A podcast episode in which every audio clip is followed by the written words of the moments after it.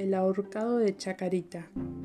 Cuenta la leyenda que alrededor del cementerio de Chacarita, también conocido como el Cementerio del Oeste, en Buenos Aires, todas las noches de jueves vaga el apenado espíritu de un hombre ahorcado en una de las ramas más altas de un árbol de la calle Jorge Newbery, a pocos metros del Campo Santo.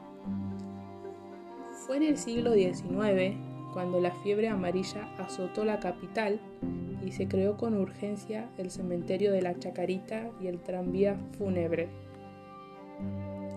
Entonces, como si de la romántica historia de Romeo y Julieta se tratara, un joven se suicidó colgándose de un árbol cerca del cementerio donde se encontraba su amada, víctima de la epidemia.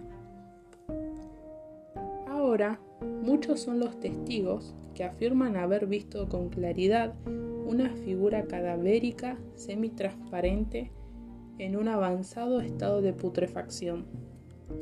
Con la mirada perdida, sus ojos están abiertos, y cuando lo vi pensé en llamar a la policía para avisarles, pero al girarme ya había desaparecido. Son algunos de los testimonios que hoy en día forman parte de esta escalofriante historia.